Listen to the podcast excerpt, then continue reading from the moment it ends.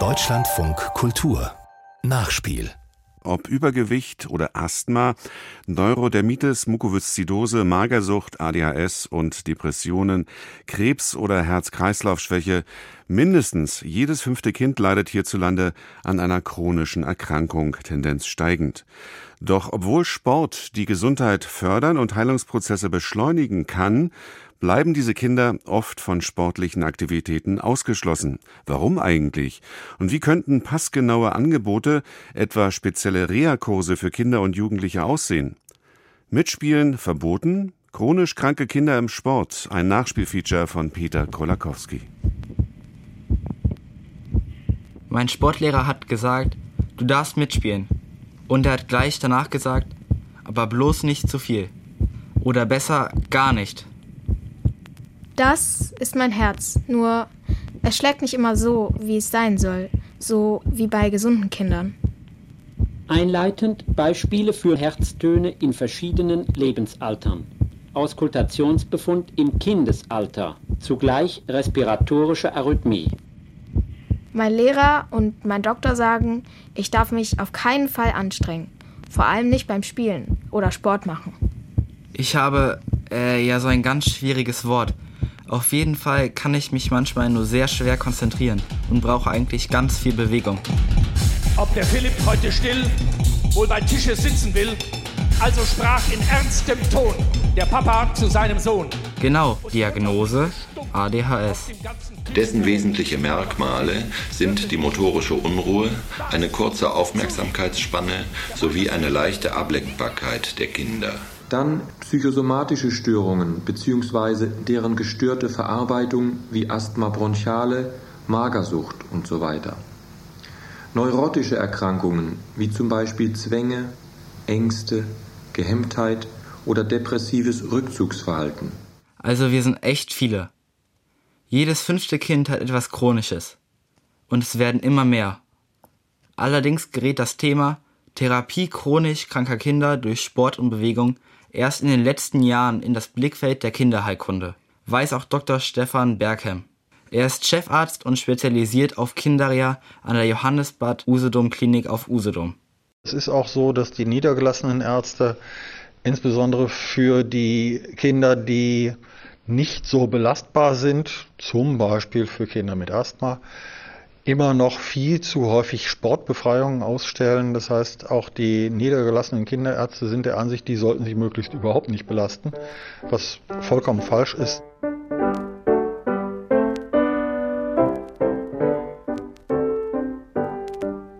Solche Fälle erlebt auch Hermine Nock immer wieder. Sie ist die Geschäftsführerin des Bundesverbandes Herzkranke Kinder und wird immer noch und nahezu täglich mit Anfragen besorgter Eltern konfrontiert, wie viel Bewegung für ihr Kind notwendig und gesund ist. Also vor 20 Jahren wurde den Eltern meistens gesagt, nehmen Sie dieses Kind mit nach Hause, seien Sie gut zu ihm, es wird nicht alt. Das führte dazu, dass manchmal eine gewisse Überbehütung daraus erfolgte und die Kinder sich selber auch nicht sehr viel zugetraut haben, dass sie vielleicht sogar motorisch ungeschickt wurden und dann natürlich auch keine Erfolgserlebnisse hatten im Sport. Kinder mit chronischen Erkrankungen haben dasselbe Bedürfnis wie gesunde Kinder, körperlich aktiv zu sein. Die Möglichkeit, Bewegung, Spiel und Sport ausüben zu können, dient auch als Gradmesser für ihre Lebensqualität und Gesundheit. Bewegung, Spiel und Sport fördern über Selbsterfahrung und Erfolgserlebnisse ihr Selbstbewusstsein und ihre Integration. Sie erleichtern ihnen die Krankheitsbewältigung. Bewegung und Sport sind daher wichtige Säulen der Therapie.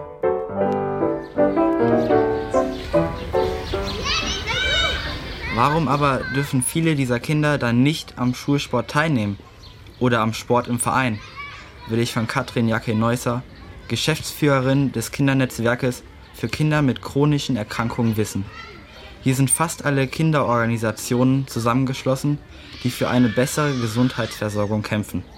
Es gibt ja eigentlich rein rechtlich gesehen überhaupt keine Hemmnisse, dass auch Kinder mit chronischen Erkrankungen am Schulsport teilnehmen könnten. Wir haben in der Kinderrechtskonvention wird vorgesehen, dass behinderte Kinder gefördert werden, dass sie ein Recht auf das Höchstmaß an Gesundheit haben und dass sie eigentlich genau die gleichen Möglichkeiten zum Schulsport hätten.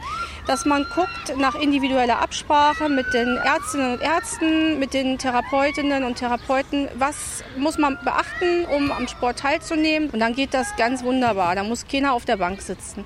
Aber de facto sitzen viele dieser Kinder auf der Bank, weil sich die Lehrkräfte das nicht trauen, sie teilnehmen zu lassen. Nur Unwissen Unsicherheit und manchmal auch ein bisschen so die Faulheit der Beteiligten, miteinander ins Gespräch zu kommen. Da stehen dann auch die Selbsthilfegruppen zum Austausch bereit. Wir würden zum Beispiel auch Lehrkräfte gerne mal schulen.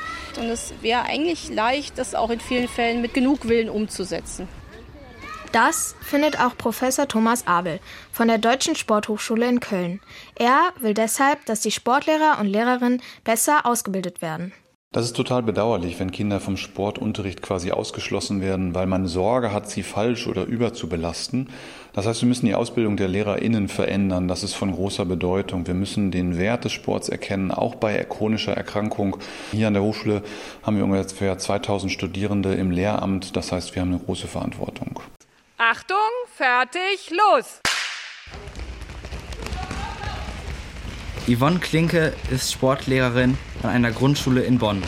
Auch sie sieht großen Nachholbedarf bei Weiterbildung von Sportpädagoginnen und Pädagogen und bestätigt, dass Bewegung und Sport für chronisch kranke Kinder in ihrem Studium keine Rolle gespielt hat. Bei mir kam es nicht so sehr vor. Adipositas sicherlich, diese ganzen psychischen Erkrankungen eher nicht. Ja, Fachwissen an Schule ist ja immer eine gute Sache und auch gut zu gebrauchen. Also wir freuen uns über jegliche Unterstützung. Wir brauchen den Platz, um mit den Kindern auch in kleinen Gruppen arbeiten zu können, auch besondere Kinder zu fördern. Einerseits können die Sportlehrer natürlich äh, Kinder vermitteln bzw. Eltern den Hinweis geben, es wäre sinnvoll, da noch weiterzuarbeiten. Dann wäre das natürlich eine riesige Erleichterung für die Kinder. Da müsste man sicherlich noch mal weiterdenken und auch die Lehrer entsprechend ausgebildet werden. Cool. Wir Kinder mit chronischen Erkrankungen dürfen uns also mehr bewegen. Was übrigens für alle Kinder gilt, wurde auch aktuell vom Deutschen Ethikrat und auf dem letzten Bewegungsgipfel im Dezember erklärt an dem viele Minister und Sportexperten teilgenommen haben. 80 Prozent der Kinder bewegen sich nämlich zu wenig oder gar nicht, weiß auch Berthold Koletzko. Er ist Professor für Kinder- und Jugendmedizin an der Ludwig-Maximilians-Universität München und auch Mitglied der Ernährungskommission der Deutschen Gesellschaft für Kinder- und Jugendmedizin. Dieses Kind hat vollkommen recht. Die Deutsche Gesellschaft für Kinder- und Jugendmedizin fordert ja auch seit langem, dass wir stärkere verhaltenspräventive Maßnahmen brauchen. Und es ist ja interessanterweise auch so, dass viele Studien zeigen, dass Bewegung auch nicht nur mit Wohlbefinden zusammenhängt, sondern auch mit Leistungsfähigkeiten der Schule. Ganz wichtig ist es natürlich bei Kindern, die Erkrankungen haben, Kinder, die übergewichtig sind und Adipositas, die sind oft im Schulsport nicht leicht motiviert, weil sie eher die Verlierer sind bei Ausdauersportarten. Und da ist es natürlich ganz wichtig, hier ein Angebot zu machen, wo Bewegung dann auch Spaß macht, wo sie mit Bewegung spielen Freude haben, denn nur dann wird Bewegung regelmäßig umgesetzt. Inzwischen ist nämlich jedes fünfte Kind zu dick und leidet an Übergewicht. Andere wieder möchten am liebsten gar nichts mehr essen. Sie glauben, je dünner sie sind, würden sie mehr geliebt oder sähen besser aus, so wie die Leute auf Instagram oder bei Heidi Klum. Spieglein, Spieglein an der Wand. Wer ist die Schönste im ganzen Land? Gerade wenn man an Essanfälle und Erbrechen denkt, ist das natürlich eine Form der Selbstschädigung, aber auch natürlich extremes Untergewicht. Dadurch, dass Patienten sich halt in einen extremen Mangelzustand hungern, das kann dann bis zu plötzlichem Herztod zum Beispiel auch gehen. Es gibt diesen klassischen Bewegungsdrang oder Zwang tatsächlich, also das hat wirklich was sehr Zwanghaftes, dass gerade anorektische Mädchen sich halt übermäßig bewegen, also die laufen den ganzen Tag, haben wir dann gewisse Regeln, ab wann wir bestimmte bestimmte Sportarten oder auch Schulsport zum Beispiel wieder erlauben. Das ganz andere Thema hat man natürlich dann bei übergewichtigen jungen Menschen, ne, die sich dann eben gar nicht mehr bewegen. Evelyn Müller, psychologische Psychotherapeutin vom Therapienetzwerk Essstörungen. Dass die dann oft je nach äh, pädagogischer Ausbildung ähm, tatsächlich unsicher sind oder verunsichert. Ne? Sie wollen die nicht blamieren. Also ich kenne es selber ja noch aus dem Sportunterricht früher, dass dann bei bestimmten Mannschaftssportarten zwei Leute ausgewählt wurden, die ein Team bilden sollten. Und die armen, sage ich mal, übergewichtigen Mitschüler, die wurden natürlich immer als letztes ausgewählt. Man sieht ihnen die Trauer förmlich im Gesicht an. Eine ganz schwierige Situation für diese Kinder. Auch Peer Group, Mobbing-Erfahrungen, Ausgrenzungserlebnisse, gerade wenn man an Social Media natürlich auch denkt, ähm, dass eben junge Menschen dort gedisst werden zum Beispiel. Ene, dene, ditschen, datschen, bibbelbohne, ratschen, ene, dene, daus und du bist raus. Also eigentlich sollte man versuchen, auch im Sinne von so einem Inklusionsgedanken Schüler da mit einzubeziehen ähm, und ihnen zu helfen, in der Gruppe halt einfach auch äh, Spaß an der Bewegung wieder äh, zu bekommen. Da braucht es dann halt eine gezielte Förderung auch abseits des Schulunterrichts. Inzwischen gibt es zwar einige Projekte auch außerhalb des Schulunterrichts, den Spaß an der Bewegung bei chronischen Erkrankungen zu verbessern. Allerdings immer noch zu wenig. Professor Berthold Koletzko von der Deutschen Gesellschaft für Kinder- und Jugendmedizin. Wir wissen aus Langzeituntersuchungen, dass Jugendliche mit Adipositas langfristig weniger gute Bildungsabschlüsse erreichen, weniger erfolgreich sind im Beruf, geringeres Einkommen haben und auch weniger stabile Partnerschaften erreichen. Also Adipositas ist also eine schwerwiegende Beeinträchtigung der Perspektiven und Chancen für Kinder und Jugendliche und deswegen ist uns besonders wichtig, hier effektiv vorzubeugen und den Kindern und Jugendlichen, die bereits Übergewicht und Adipositas haben, auch zu helfen. Ja, man muss ja ganz ehrlich sein, die Medizin ist immer auch ein Teil des Problems, auch bei chronischen Erkrankungen. Und es liegt natürlich auch daran, wie äh, Therapien aussehen. Ganz so einfach ist es also nicht. Denn jede chronische Erkrankung braucht einen individuellen Behandlungsplan. In enger Abstimmung mit Ärzten, Eltern und gut ausgebildeten Sportlehrern und Lehrerinnen und Trainern und Trainerinnen, erläutert Professor Dominik Schneider. Er ist Kinderonkologe und Leiter der Kinderklinik in Dortmund.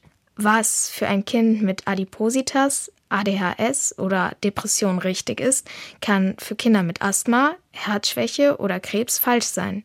Die Dosis macht's. Und wenn wir uns jetzt solche Kinder in einer Behandlungssituation vorstellen, dann erhalten sie einmal Medikamente, die sie insgesamt schwächen, die auch die Muskulatur schwächern. Und es ist jetzt gerade auch eine Leitlinie verabschiedet worden, die darauf hinweist, wie wichtig es ist, Bewegungstherapie auch in die Behandlung von krebskranken Kindern einzubringen. Jetzt verbringe ich schon unendlich lange Wochen auf der Onkologie. Tausend Tropfen Pillen, puh, ich könnte kochen das ist meine Therapie. Wenn Sie sich zum Beispiel Asthmatiker anschauen, das Beste, was Sie machen können, ist Sport. Das heißt, Asthmatiker zum Beispiel vom Sport auszuschließen, ist eigentlich total kontraproduktiv. Wir müssen aber lernen, dass Kinder mit chronischen Erkrankungen dosiert unter Anleitung und maßvoll Sport machen. Sie müssen an die Belastungsgrenze herangeführt werden und schrittweise ihre Belastungsgrenzen schieben. Das trifft eigentlich für alle chronischen Erkrankungen zu.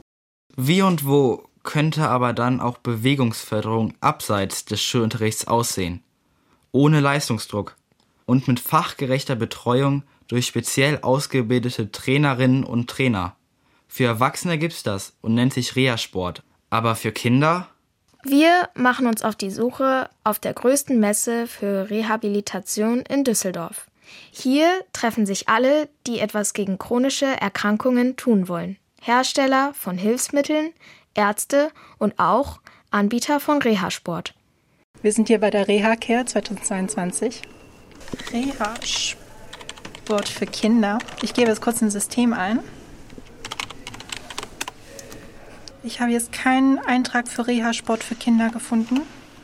Kinder-Gehhilfen, Kinder-Gehwagen und weitere ähm, Gehstützen. Also es ist grundsätzlich ein Problem, dass sie überhaupt Eltern oft gar nicht wissen, wenn sie chronisch kranke Kinder haben, wohin sie mit den Kindern sollen, wo sie überhaupt Sport machen können. Und meistens erleben wir in der Region vor Ort, dass der Reha-Sport, der angeboten wird, ein erwachsener Sport ist und nicht auf Kinder ausgerichtet ist. Ärgert sich Alvin Baumann. Er ist Sprecher des Bündnisses Kinder- und Jugendreha.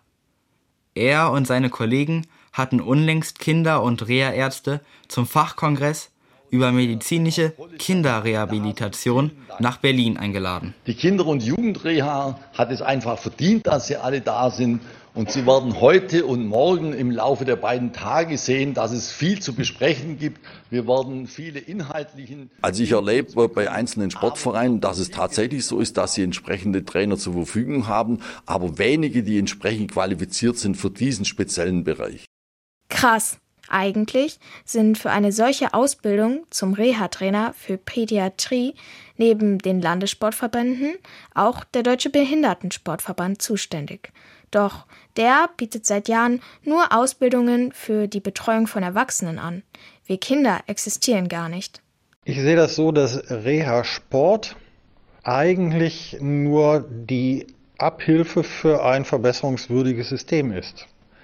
Eigentlich sollten wir Reha-Sport als besonderes Angebot gar nicht brauchen. Dass wir das brauchen, ist traurig. Meinte auf dem Kongress Dr. Stefan Berkem. Die können uns doch nicht so beschissen behandeln. Doch, können sie. Und wo soll ich jetzt hingehen, Herr Dr. Berkem? Einmal im Jahr treffen sich Eltern mit ihren Kindern zu einem Familienwochenende am sauerländischen Möhnesee. Das Motto dieses Mal Sport bei Herzschwäche. Was die Reha-Sportbranche nicht leisten will und die Schule noch nicht leisten kann, werden von Selbsthilfevereinen wie dem Bundesverband Herzkranke Kinder mit viel Schweiß und Engagement nachgeholt. Hier am Möhnesee können die Kinder nach Lust und Laune herumtoben, turnen oder schwimmen lernen. Eltern können sich Vorträge von renommierten Kinder- und Sportärzten anhören, wie den vom Kindersportmediziner und Herzdoktor Hannes Herholz. Ich kann schon ruhig am Turnen, am Bodenturnen so zum Beispiel teilnehmen, da sehe ich eigentlich keine Probleme, aber diese, diese statischen Belastungen am Reck, ja, wo es zu einer hohen Muskelanspannung kommt oder ähm, am Barren, das ist nicht unbedingt förderlich. Trampolinspringen. Sehr viele Eltern und Kinder aus ganz Deutschland sind gekommen, um sich zu informieren und mega viel Spaß zu haben, freut sich Hermine Nock. Sie ist die Geschäftsführerin des Bundesverbandes Herzkranke Kinder. Sie meint auch, dass Reha-Sport für Herz- und andere chronisch kranke Kinder nur eine Ergänzung zum klassischen Schul- und Vereinssport sein kann, nicht zuletzt, weil es auch zu wenige Reha-Sportangebote für Kinder gibt. Die berufstätigen Eltern, meistens sind beide berufstätig, haben so viele Termine zu stemmen. Wenn sie dann auch noch einmal die Woche zum Kinderherzsport müssen, ist das eine zusätzliche ich sage mal in Anführungszeichen Belastung. Das war aber das ideale Sprungbrett, damit die Kinder und auch die Eltern mit Sicherheit ihre Kinder in den Breitensport überführen konnten, der wohnortnah ist, der niedrigschwellig ist und wo eigentlich ein guter Trainer, eine gute Trainerin auch auf diese besonderen Kinder und die besonderen Bedürfnisse Rücksicht nehmen kann. In der Schule ist es genauso. Die Sportlehrer haben einen Ermessensspielraum und den können sie nutzen. Wenn ein Kind eben nicht im, in der Sommerhitze einen 1000-Meter-Lauf absolvieren kann, kann man auch ihn bewerten lassen, das Kind sozusagen als Schiedsrichter einsetzen und das dann in die Benotung einfließen lassen. Wenn ich jetzt so an den sportlichen Bereich denke, muss ich sagen, man hat eine große Möglichkeit, ähm, zu machen. Das betrifft allerdings die älteren Generationen. Man muss sagen, die haben einfach eine größere Lobby. Bei Kindern ist es so, man müsste bestimmt schon so von unserer Gegend 60, 70 Kilometer zum Kardiosport fahren, was einfach nicht leistbar ist. Wir haben ja auch heute in dem Vortrag gehört, dass 85 Prozent der Kinder ohne Bedenken Sport machen können mit einem Herzfehler. Ja, also bei unserem Sohn haben wir Glück, dass die Sportlehrer ja, ihn einfach mitmachen lassen, ähm, natürlich darauf besonders Acht geben.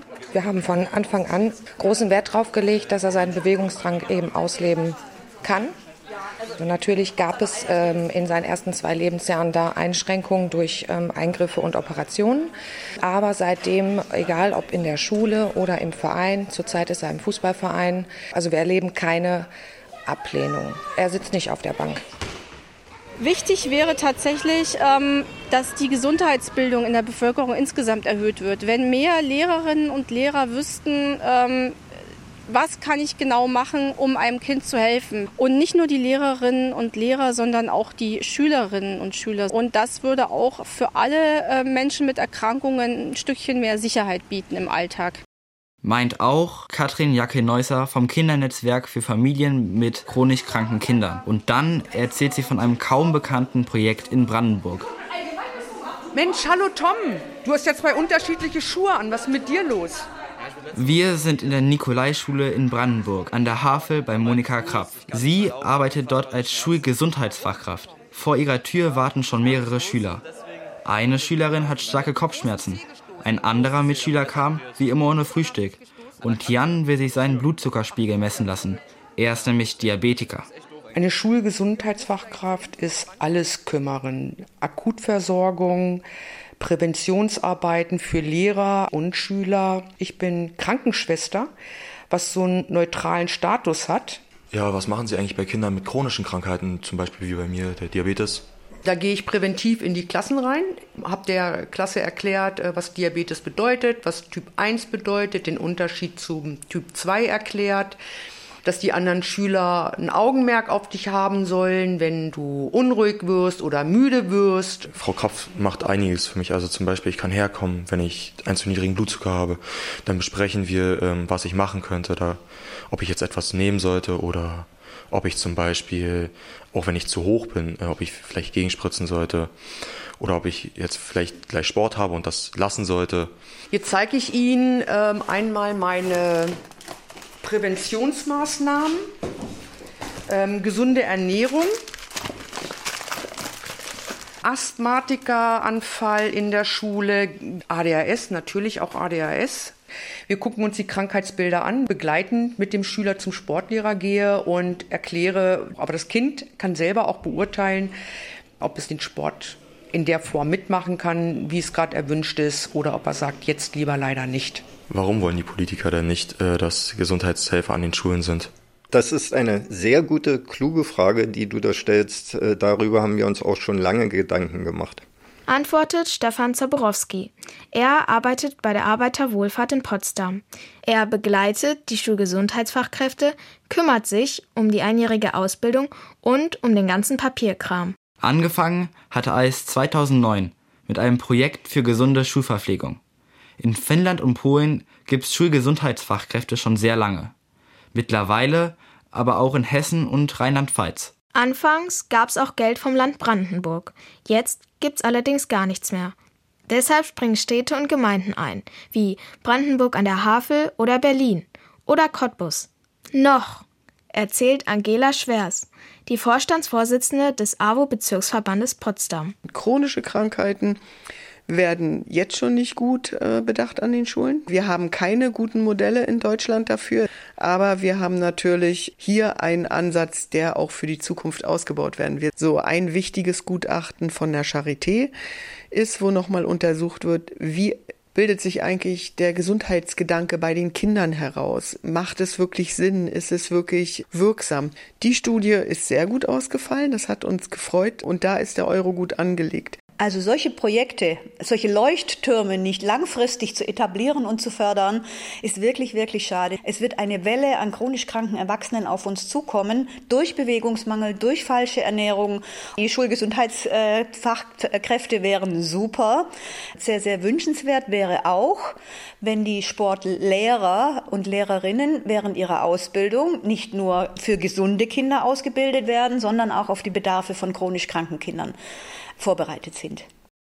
Es macht auf jeden Fall Sinn, das ist eigentlich jedem klar, aber trotzdem darf es nochmal gesagt werden, in die Gesundheit von Kindern zu investieren, weil Kinder sind unsere Zukunft und ohne gesunde Kinder ist unsere Zukunft eine ziemlich erbärmliche.